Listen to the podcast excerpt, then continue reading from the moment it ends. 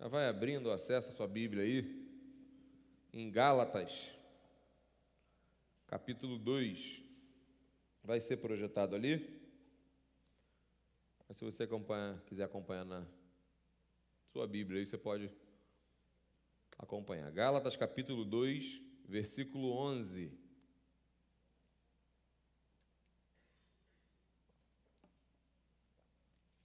Gálatas, capítulo 2, versículo 11.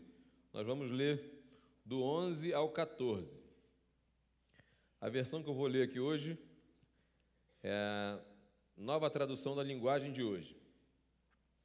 Você acompanha na sua aí, ou então acompanha com a gente ali. Vai botar o texto certo ali, que está Gálatas capítulo 1. Daqui a pouco vai entrar o 2. Gálatas capítulo 2. Deixa eu acertar ali. Acerta aí. Top. Vamos lá. Acompanha comigo aí, por favor. Porém, quando Pedro veio para Antioquia, da Síria, eu fiquei contra ele em público, porque ele estava completamente errado. Olha, desde já que houve uma, um embate ali. Lembra que é Paulo que escreve essa carta aos Gálatas, e Paulo está dizendo assim: ó, quando, eu, quando Pedro esteve aqui em Antioquia, eu tive um, um desentendimento com ele. Rolou uma. Como é que fala hoje em dia? É o quê? Quando tem desentendimento, como é que é a linguagem hoje aí? Fala, Thay. Hã? Rolou uma treta entre Paulo e Pedro, os dois apóstolos. E Paulo está assim, tá dizendo aqui, ó, eu tive uma treta com Pedro porque ele estava completamente errado. Olha o versículo 12. De fato, antes de chegarem ali alguns homens mandados por Tiago, Pedro tomava refeições com os irmãos não judeus ou gentios. Mas depois que eles, aqueles homens chegaram, ele não queria mais tomar refeição, refeições com os não judeus, porque tinha medo dos que eram a favor da circuncisão a favor de circuncidar os não-judeus. E também os outros irmãos judeus começaram a agir como hipócritas, do mesmo modo que Pedro. E até Barnabé se deixou levar pela hipocrisia deles. Quando vi que eles não estavam agindo direito, de acordo com a verdade do Evangelho, eu disse a Pedro na presença de todos, na frente de todo mundo: Você é judeu mas não está vivendo como judeu, e sim como não judeu. Então, como é que você quer obrigar os não judeus a viverem como judeus? A treta estava formada, caosada.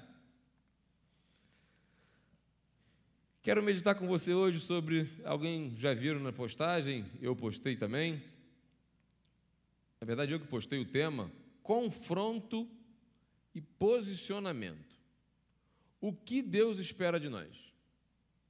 O que, que você acha?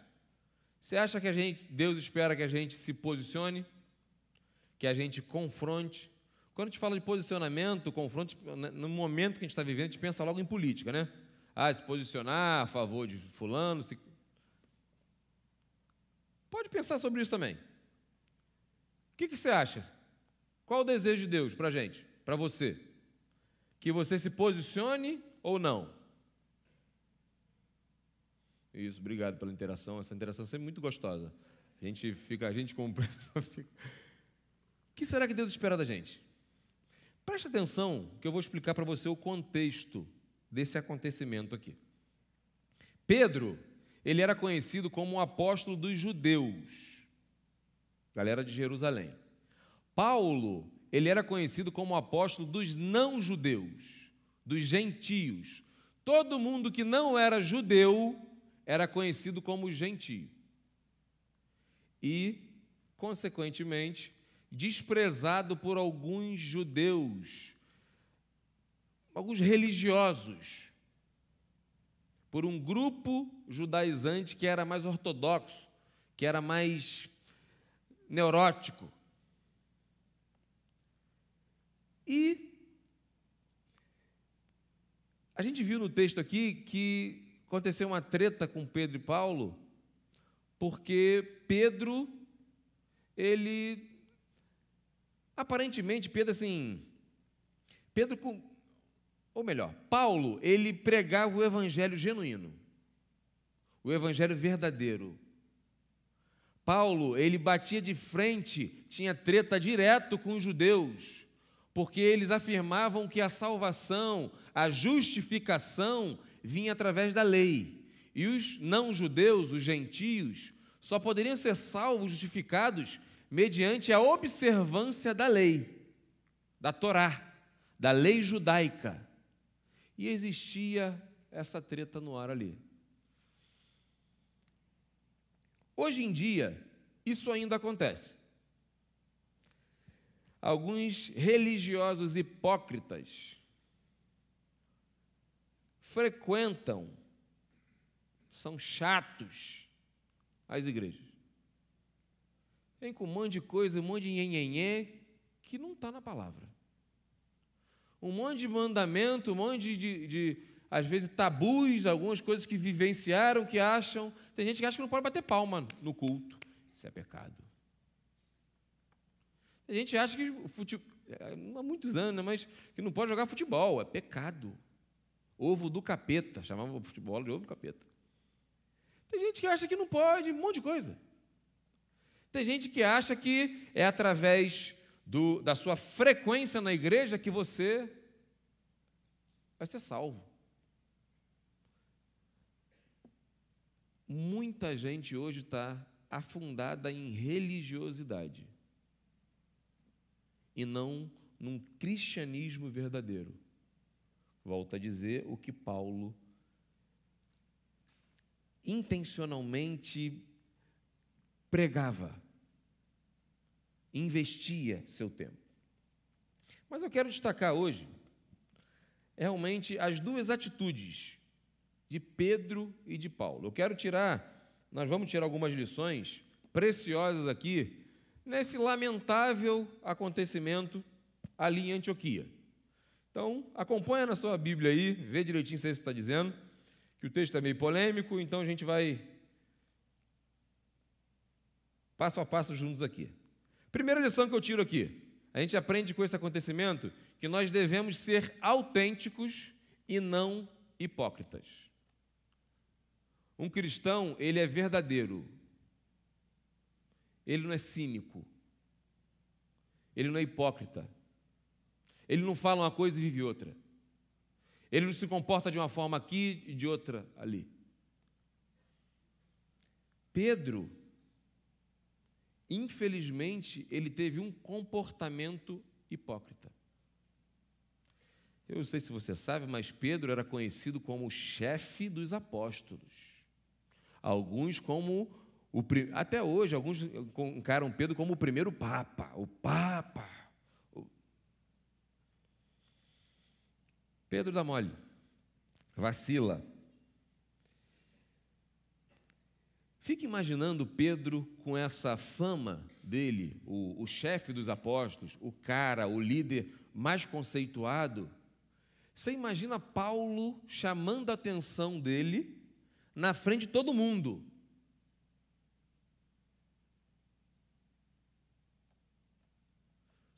Paulo chamou Pedro, chega aí, Vai ter um papo contigo aqui.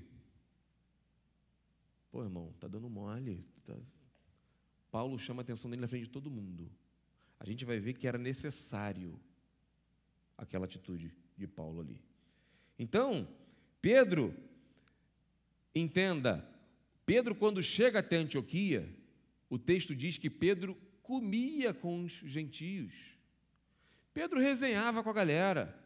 Estava junto nas festas, estava junto no, no, no, nos encontros, estava junto no, culto da igreja, estava junto para comer um açaí. Não tinha açaí na época, não, não sei se tinha, mas estava junto. Pedro estava junto com a galera.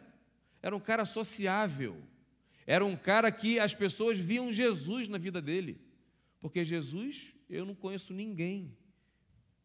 Não vejo ninguém na Bíblia como Jesus que estava junto. Jesus era do povão. Jesus estava junto com a galera. Jesus estava junto ali intencionalmente com os pobres, com as pessoas rejeitadas da sociedade. Jesus estava ali, fechado com essa galera.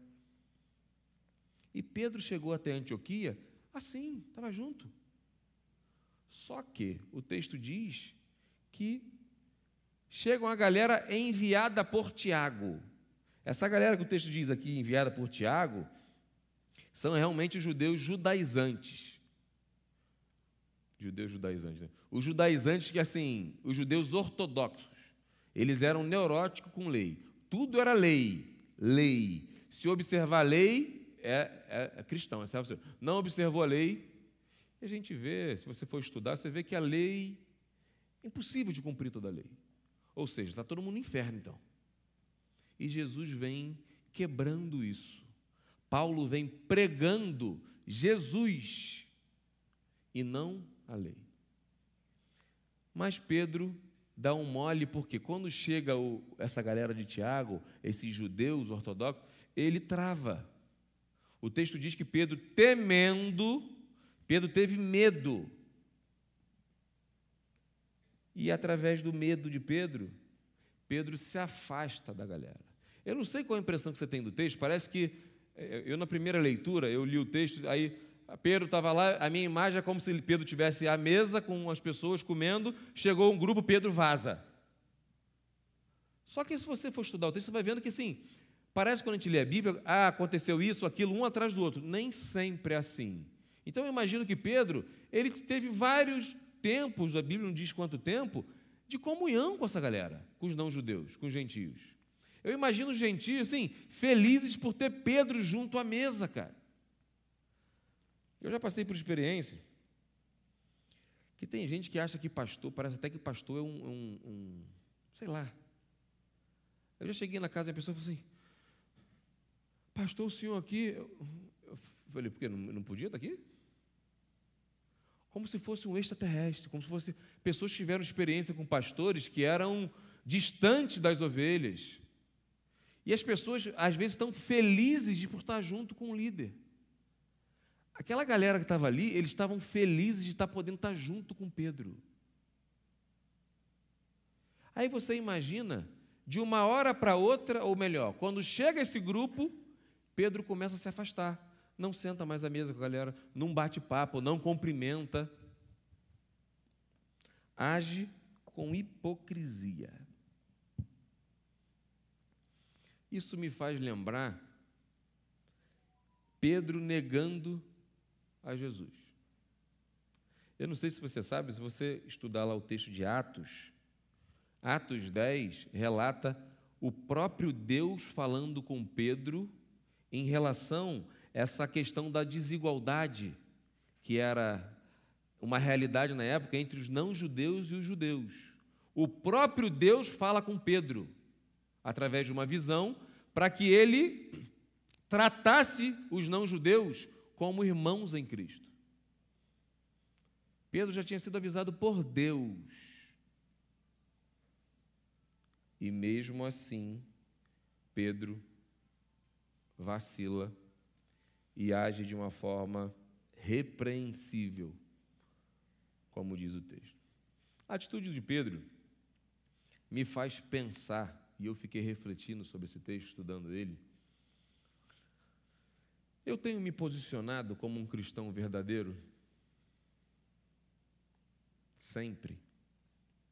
Porque às vezes a gente aqui na igreja, a gente é, pô, irmão, fala irmão, minha irmã, paz do Senhor, glória a Deus, aleluia, a paz, a não sei o quê, canta, fecha o olho, chora, ajoelha. Cristãozaço. E na faculdade? E no seu colégio, dentro da sua casa,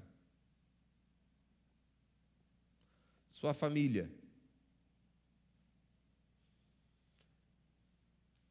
Você muda a sua maneira de ser dependendo do ambiente que você esteja?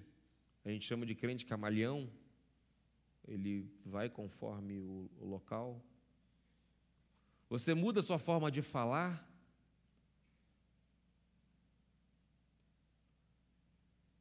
Como é que é isso?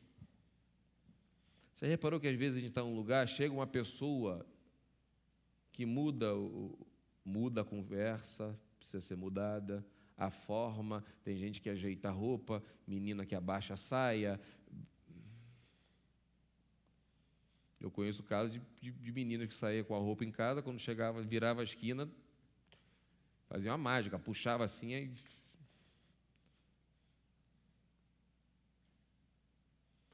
Uma das coisas que eu conversei com os pais adolescentes aqui antes do retiro, na reunião com os pais, foi sobre roupa de piscina. Eu falei para eles, eu, sobre a roupa, eu falei para vocês: se você ensina seu filho que para a praia ele pode ir de uma forma e para o retiro de outra, você está ensinando que, tem que ele tem que ser de uma forma na igreja e de outra forma no mundo. E não é isso que Deus espera da gente. Você, como é que tem sido sua realidade? E eu fiquei pensando, será que as pessoas veem um Davi? Que às vezes, eu, por exemplo, na academia, tem gente que fala comigo na academia que eu não sei quem é. E fala comigo, fala pastor, fala irmão, fala beleza. Não sei quem é, mas me conhece como pastor. O meu comportamento na academia não é de pastor, não, é de um cristão porque tem gente na academia que é tarada, filho. Às vezes tu escuta assim, que isso, irmão? Olha lá, olha.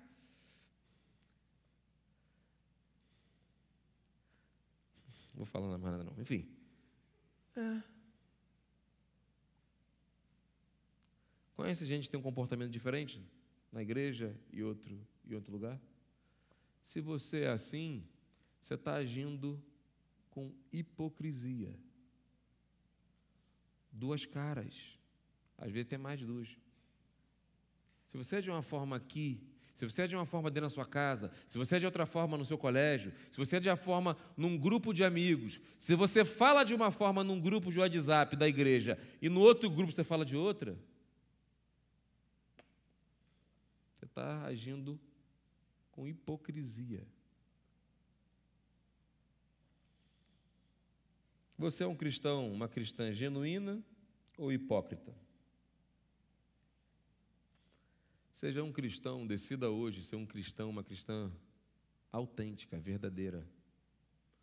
Alguém que se comporta de forma igual em todos os momentos. Que não é a figura de alguém, alguém que chegue, às vezes não é um pastor, mas às vezes é alguém que você você sabe que é um cristão que você tem que mudar. Se você percebe isso em você, isso é Deus falando com você. Você precisa mudar isso. Você precisa acertar isso. Seja você, independente de quem esteja perto de você.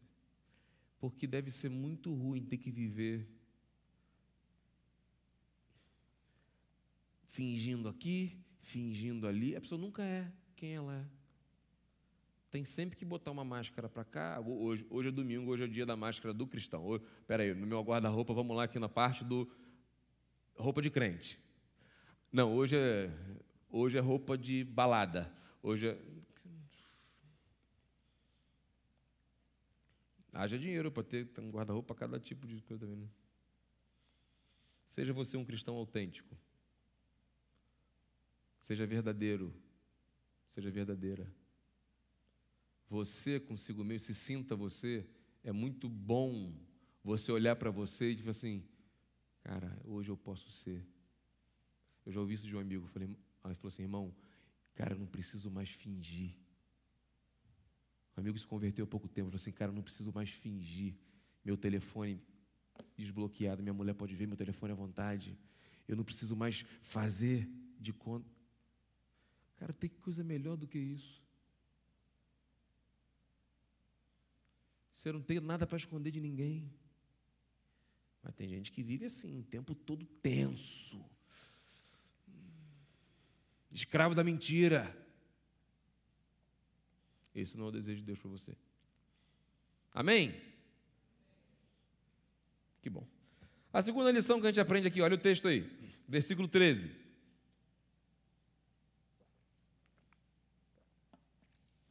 E também outros irmãos judeus começaram a agir como hipócritas.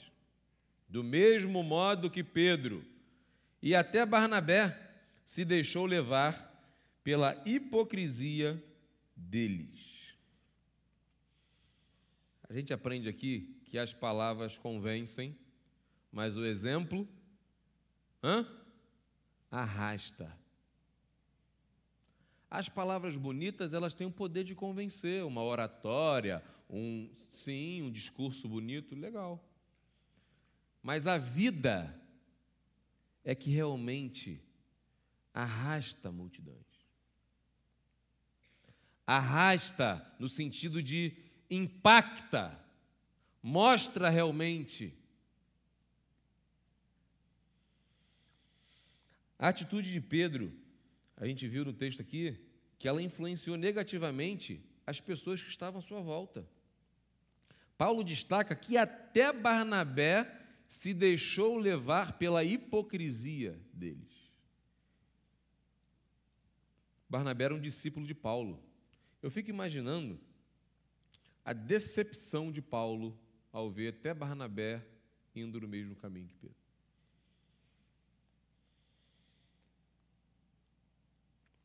Entenda bem a gravidade, que não sei se você está compreendendo, assim, pô, mas pô, Pedro deu um mole e tal, mas precisava disso tudo. Entenda a gravidade do erro de Pedro. Pedro, ao agir daquela forma ali, de forma hipócrita, ele estava comprometendo a verdade de que a salvação e a justificação, elas eram pela fé em Jesus e pela graça. Ele estava demonstrando para aqueles não-judeus ali que ele concordava que a justificação a salvação era pela observância da lei. E ele não podia sentar à mesa, porque na época um judeu, ele não podia sentar à mesa com um gentio. Isso era uma ofensa a Deus. Era um pecado gravíssimo, isso para os judeus ortodoxos.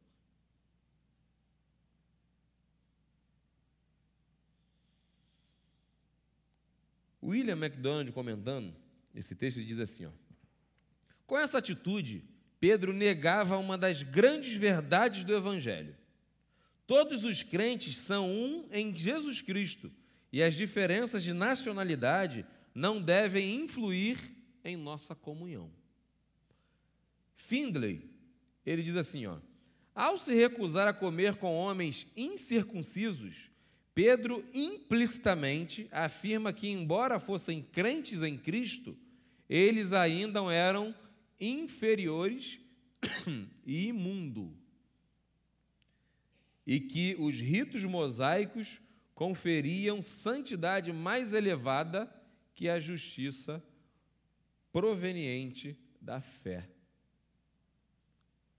Eu fico imaginando assim, a ideia é como se Pedro tivesse, quando ele chegou a Antioquia, começou a conviver com o pessoal, sabe? Pedro foi construindo pontes de relacionamento.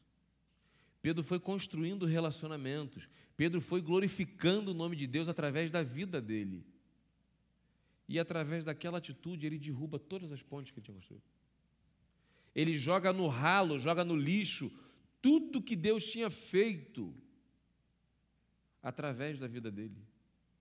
As pessoas que admiravam Pedro passaram a ter repulsa dele por causa de uma atitude covarde de Pedro. A gente aprende que nós devemos tratar a todos sem distinção. Todos nós somos iguais diante de Deus. Infelizmente, isso acontece hoje em dia ainda. Até dentro das igrejas. Tem gente que se acha melhor que os outros. Tem gente que se acha mais santo que os outros. Às vezes não fala, não verbaliza, mas pensa. Não sei onde é que aprendeu isso. Tem gente, tem gente que se acha mais digno do perdão do que os outros. Todos nós somos carentes da graça e do perdão de Deus. Eu sou exatamente igual a você.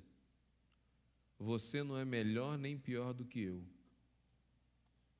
do que ninguém. Nós somos iguais. Diante de Deus, nós somos iguais.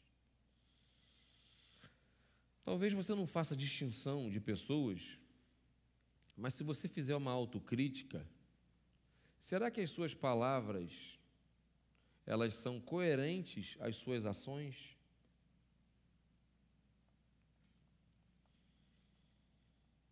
Qual mensagem que você passa através das suas palavras, ações, atitudes, suas postagens? Qual é a mensagem que você passa? Seu testemunho, sua vida, na prática, serve de exemplo para quem te vê, para quem te segue, para quem convive com você? Porque infelizmente a gente vê, às vezes tem gente que, sabe, posta versículo bíblico. Rapaz, Deus usou esse versículo para falar comigo, que bênção, cara. Aí depois está xingando o outro na rede social. Aí depois posta uma foto seminua. Depois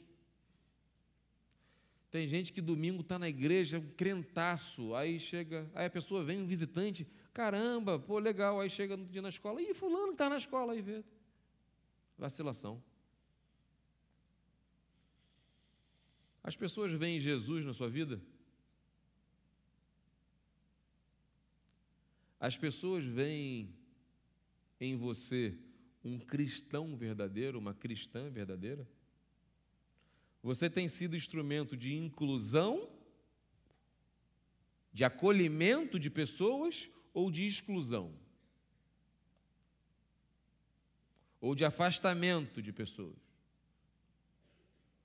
Se a galera do teu colégio chegar aqui hoje no culto, você estiver aqui na frente cantando, fazendo alguma coisa, qual é a imagem que eles têm de você? Ou melhor, qual é a imagem que eles têm do Ministério Recarga, da igreja? É exatamente a imagem que você carrega lá, que você passa lá, lá fora.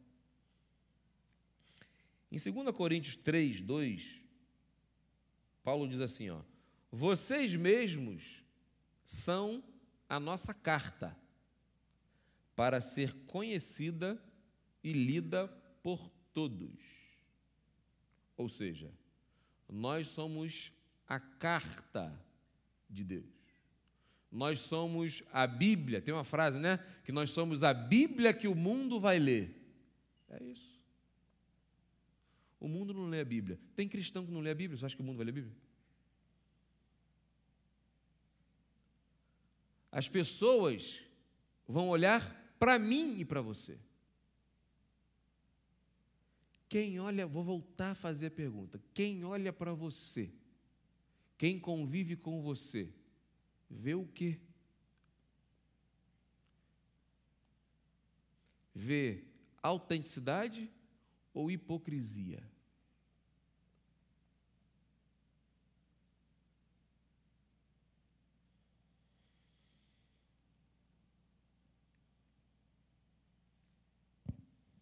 Decida hoje ser um bom exemplo.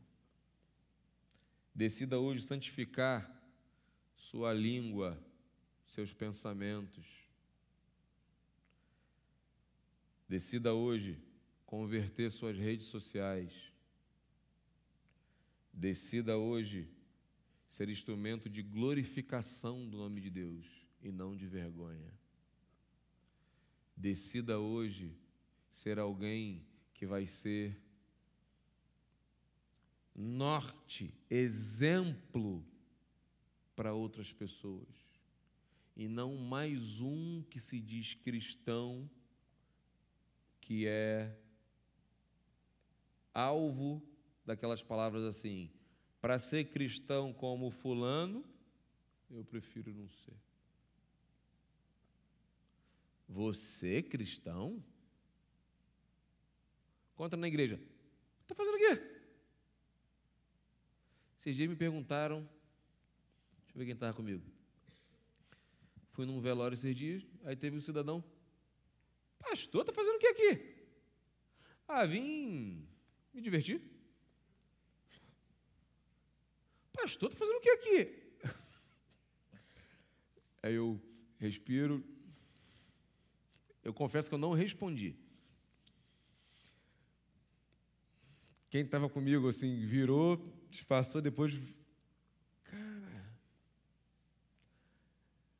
As pessoas chegam na igreja, elas veem você, elas.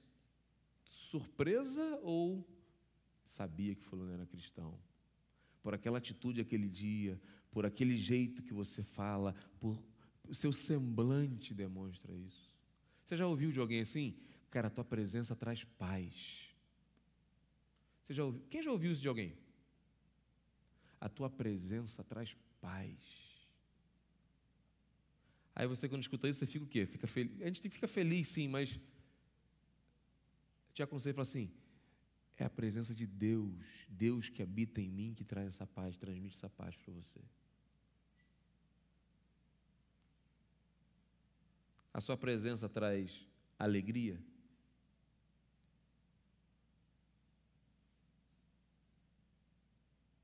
As pessoas gostam de estar junto com você? Pô, pastor, ninguém me convida para nada. Pô, tá chato pra caramba, pô.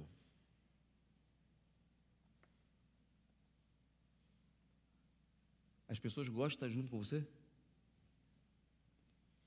O cristão autêntico, verdadeiro, a vida dele é, é, é uma vida que ele é, ele é, é alvo de as pessoas quererem estar perto. Palavras que são agradáveis. Conhece gente que só fala bobagem, gente? Eu conheço. Tem gente aqui da igreja que eu não consigo ficar perto.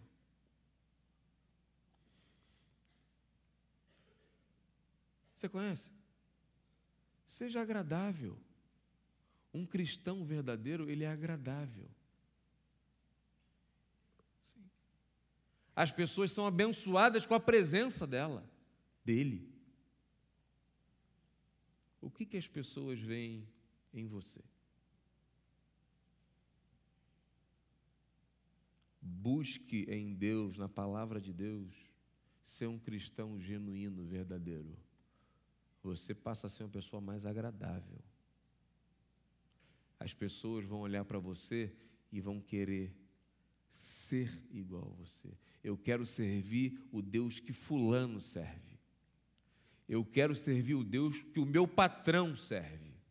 Eu quero conhecer esse Deus que o meu empregado, o meu serve. Há pouco tempo atrás a gente conversou sobre a menina que foi levada cativa. Lembra? A influência dela numa nação. Porque ela falou assim: ó, se o meu patrão conhecesse o meu Deus, ele o curaria. Quantas oportunidades Deus te dá de você ser influente no teu dia a dia? Você ser Jesus na vida de alguém. É nesse momento que a gente precisa se posicionar. Porque se posicionar para o lado de Lula e de Bolsonaro, tem um monte aí, peito aberto.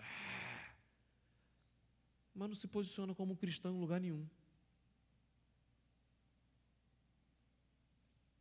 Não se posiciona como servo. Não dá para entender.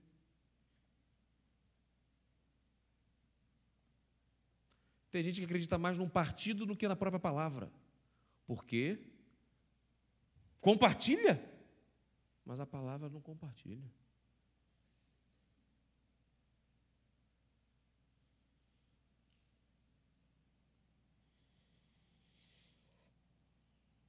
Decida hoje se tornar alguém imitável, alguém que as pessoas venham olhar para você e ver Jesus nas suas atitudes. Amém?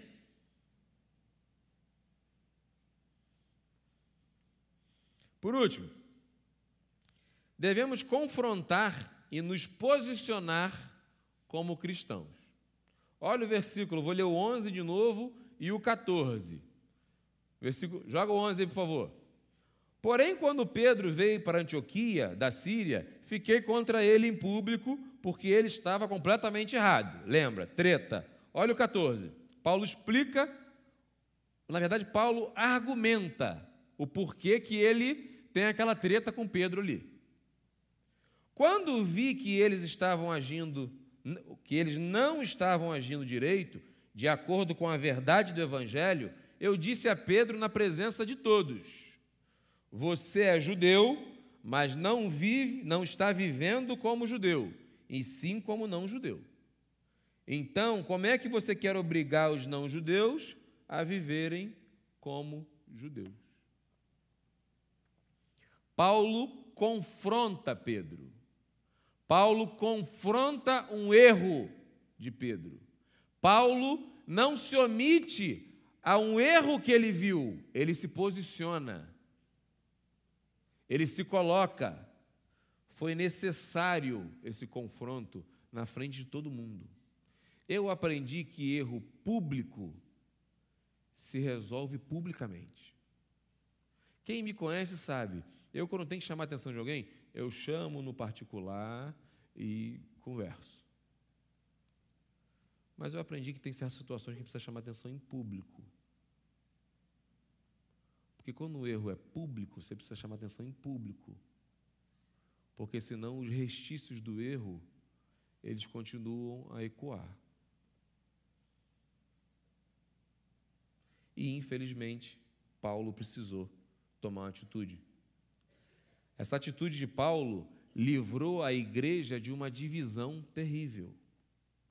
Paulo defende o evangelho da graça. Paulo defende os princípios e valores genuínos da palavra de Deus. Hoje não tem sido diferente. A gente precisa, volto a dizer, a se posicionar como cristãos. Existe um evangelho falso sendo pregado por aí. Nós não podemos nos acovardar e nos omitir aquilo que chega até nós. Não dá. Temos nos posicionar não só com, com palavras, postagens, e, mas temos que viver o Evangelho verdadeiro, o Evangelho da graça, em todos os lugares. Quer ver um exemplo? Se alguém chega para você e te convida para fazer uma coisa errada, você disfarça ou. É, você quer, ah, peraí, ah, vamos ver. Ah, ou você se posiciona. Não, cara, acho, não acho legal fazer isso, não. Não concordo de fazer isso, não. Amiga, tu, tu, é, tu é virgem? É, é, sou. Tem gente que tem vergonha de dizer que é virgem, adolescente tem vergonha de dizer que é virgem. Como se estivesse errado. Amiga, tu, tu, que negócio é esse? Agora tem, tem que, que, negócio de hétero o quê? O negócio agora é ser bi. Experimenta tudo, amiga. Irmão, experimenta. É. E tem um monte de gente acreditando nisso. E às vezes você, como cristão e cristã, Fecha sua boquinha. E essa maldade está sendo disseminada enquanto os cristãos estão quietinhos. Não, nós somos pacificadores. Se depender de vós, que haja paz. Sim. Mas tem momentos que o confronto ele é necessário. O posicionamento ele é necessário. Não confunda ser pacífico com ser covarde. Não confunda ser pacífico com ser omisso. Nós devemos nos posicionar. Uma vez eu ouvi de um rapaz, ele falou assim: estava na resenha. Aí ele falou para mim assim, na verdade ele falou para. Estavam na resenha nesse, nesse nível assim. Aí teve um que falou para mim assim: Pô, irmão, tu não enjoa não de transar sempre com a mesma mulher, não? Só com a tua esposa? Aí eu olhei a cara dele assim. Falei, não, cara. Eu acredito que prazeres que eu possa buscar na rua, eles podem me trazer consequências terríveis, inclusive para minhas filhas. Esse rapaz tinha duas filhas também. ele procurou um buraco para entrar.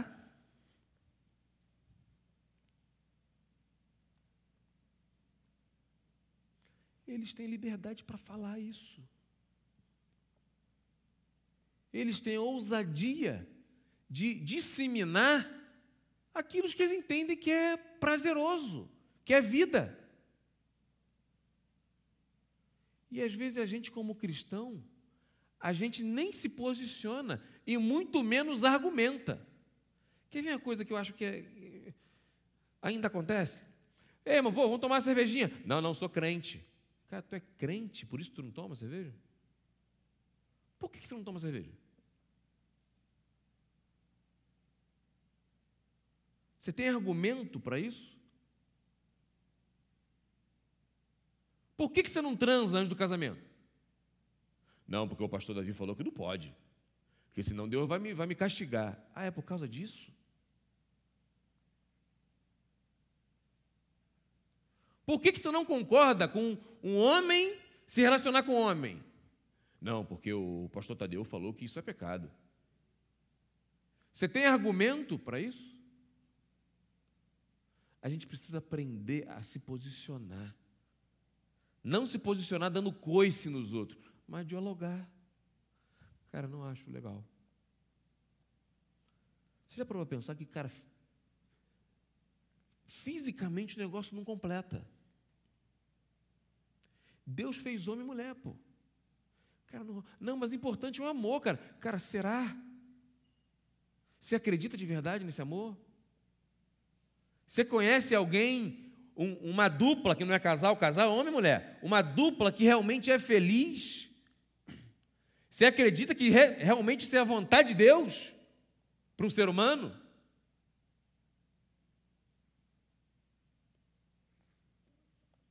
Conversar não é um discurso de ódio, é um discurso de amor. A Bíblia manda a gente exortar em amor. Você pensa que Paulo, quando falou com Pedro, Paulo falou e tipo, é, vai. Não, Paulo falou, Pedrão, pô, cara, não é por aí, irmão. Você está fazendo, você está agindo com hipocrisia igual a eles, pô. Não é por aí. E se você for estudar, depois disso, Paulo e Pedro continuam na caminhada em defesa do Evangelho. Pedro não ficou vacilão, rapaz, me chamou atenção na frente dos outros, e qual é, está querendo pensando que é maior que eu. Não tinha vaidade. Não sei se tinha, que às vezes rola, né? Não, que eu sou, eu sou, uma, eu sou o cara, eu sou. Uhum. Não tinha, eles continuaram. Pedro entendeu o erro dele, humildade, reconheceu o erro. Mas porque alguém se posicionou. Por que, que Barnabé não se posicionou? Por que, que os outros judeus, cristãos, não se posicionaram? Paulo precisou ouvir, saber, porque Paulo não estava no momento. O texto diz, Paulo imediatamente viu e. Não, provavelmente Paulo ficou sabendo e esperou a oportunidade. Falou. Eu fico imaginando Paulo se coçando para ter oportunidade para falar, para resolver o problema.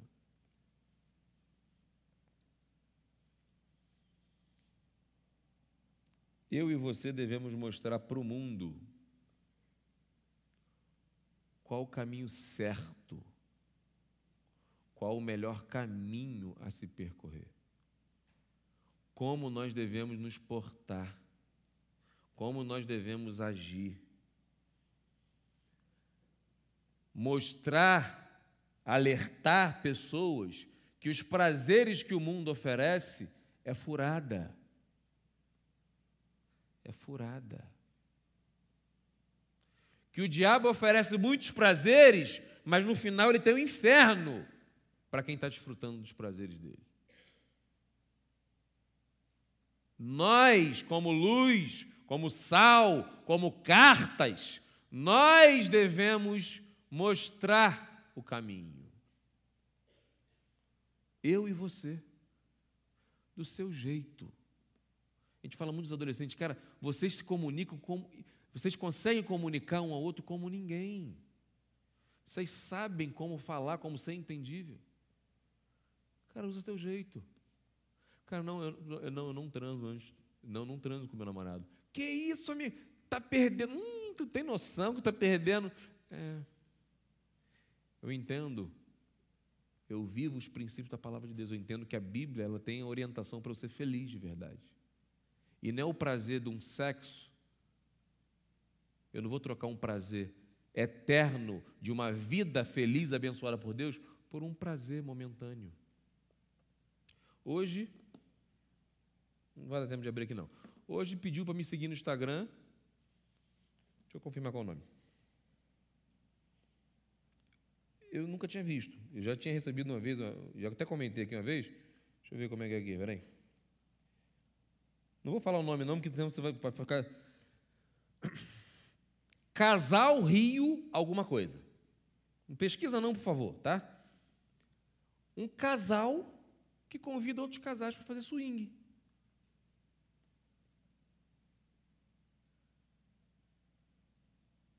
Pediu para me seguir. Eu estou orando pedindo que me chame na mensagem. Eu não vou chamar.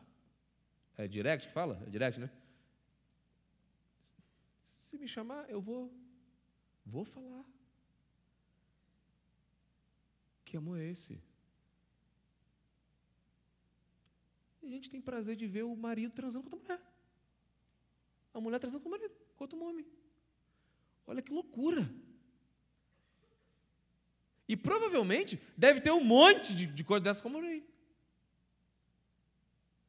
Cara, a gente fala muito para vocês aqui. Nós acreditamos que vocês, jovens, adolescentes, vocês vão formar famílias que vão ser referências para esse mundo. Que as pessoas vão olhar, como eu já ouvi, glória a Deus por isso, Cara, eu, meu sonho é ter uma família igual a sua. Cara, a gente não é perfeito, não, muito longe disso. Eu não sou perfeito. Minha esposa não é perfeita. Minhas filhas, não, não somos perfeitos. Mas a gente busca viver os princípios da palavra de Deus, cara. A gente entende que a melhor forma, da, a melhor coisa que a gente pode fazer é basear a nossa vida na palavra de Deus. E nós temos orgulho de dizer que nós somos cristãos. Nós somos fiéis um ao outro. Porque a galera na rua, malandragem é ter uma um, um, um, biscoitinho aqui, um esqueminha ali, um. É, um amigo meu fala assim, já contei aqui, né? Um bagacinho ali. Ah, irmão, estou com um bagacinho. Uhum. É, só pode ser bagaço. Porque a fruta está em casa.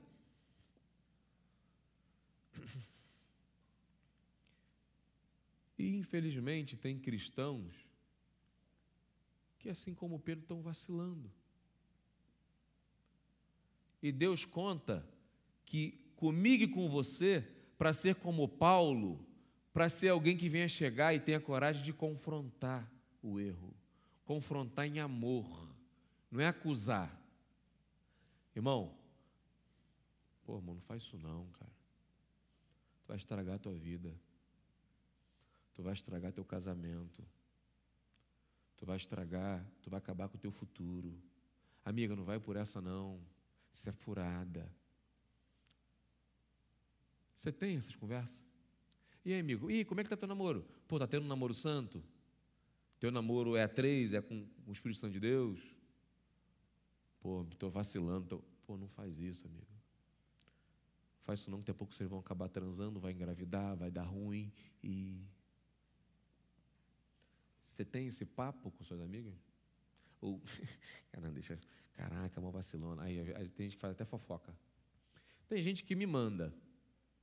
Eu já falei, vou falar, aproveitar e falar de público. Você vê alguma vacilação que você não quer confrontar, você não quer cuidar, você pode, printa e me manda. E, pastor, fazer fofoca? Não, isso é cuidado. Se for com a ideia de fofoca, não precisa mandar, não. Mas se você entende que você precisa de cu cuidar de alguém, mas você não tem coragem para isso, você pode me mandar, que eu sei como lidar. Você tem certeza que eu não vou falar com você que me mandou, eu vou cuidar. É o que eu aprendo aqui com Paulo. Cuidado com Pedro. Você cuida ou você gosta de apontar? Ou você gosta de criticar? se posicionar, confrontar, é diferente de você fofocar e criticar.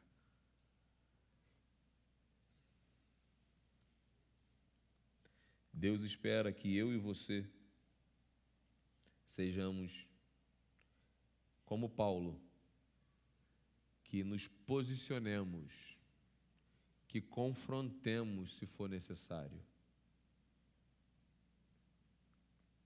que sejamos Jesus na vida das pessoas.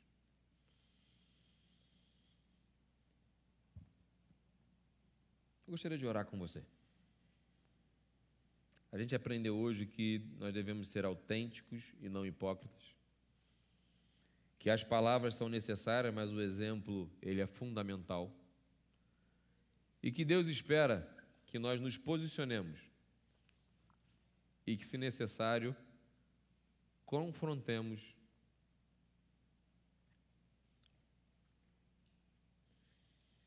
Faça isso. Estas são as atitudes que Deus espera de mim e de você. Gostaria que você falasse com Deus nesse momento.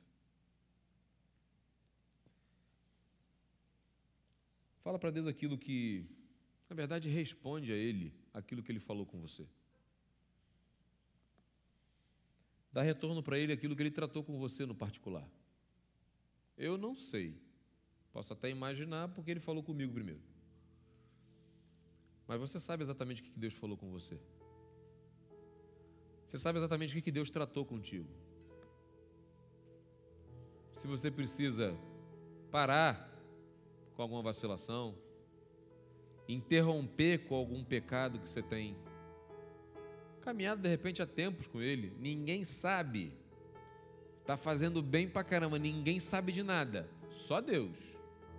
Se não for suficiente, só Deus. E talvez Deus trouxe você aqui hoje para dizer assim: ó, meu filho, minha filha, interrompe isso hoje. Que eu estou livrando você de muitas coisas ruins. E talvez hoje seja o último aviso. Hoje é o dia de você interromper isso. Para com isso. Porque senão você vai precisar enfrentar dificuldades, dores, para você aprender pela dor.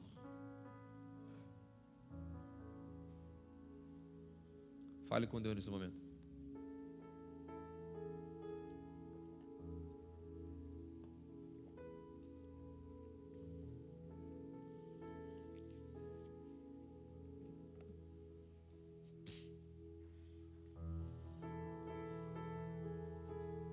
Talvez esteja lembrando de alguém que Deus talvez já incomodou você para você falar, para você conversar, para você exortar em amor. Peça a Deus para preparar um momento certo, preparar o seu coração, preparar o coração da pessoa para receber. Fale, confronte. Você pode salvar alguém de dores terríveis. Tenha coragem. Talvez sejam seus pais. Fale. Peça a Deus sabedoria, humildade, a forma correta de falar, mas fale. Deus quer usar a sua vida para abençoar a sua família, sua casa.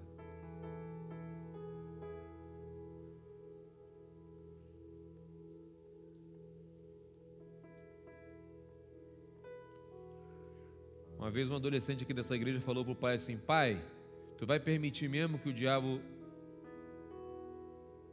acabe com a nossa família? Um adolescente falou isso para o pai. O pai me contou, constrangido, e falou assim: Eu não estava enxergando que eu estava agindo da forma que Satanás queria.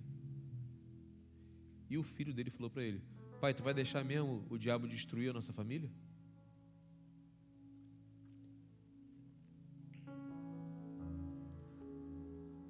Clame a Deus pela sua vida, pela sua família.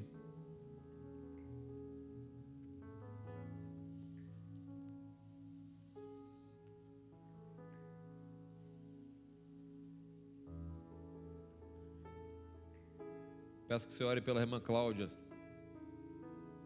Ela pede oração pelo sogro, sogro do seu filho. Ore pelo Manuel Barbosa. Teve um AVC. Ore pelo Manuel Barbosa também.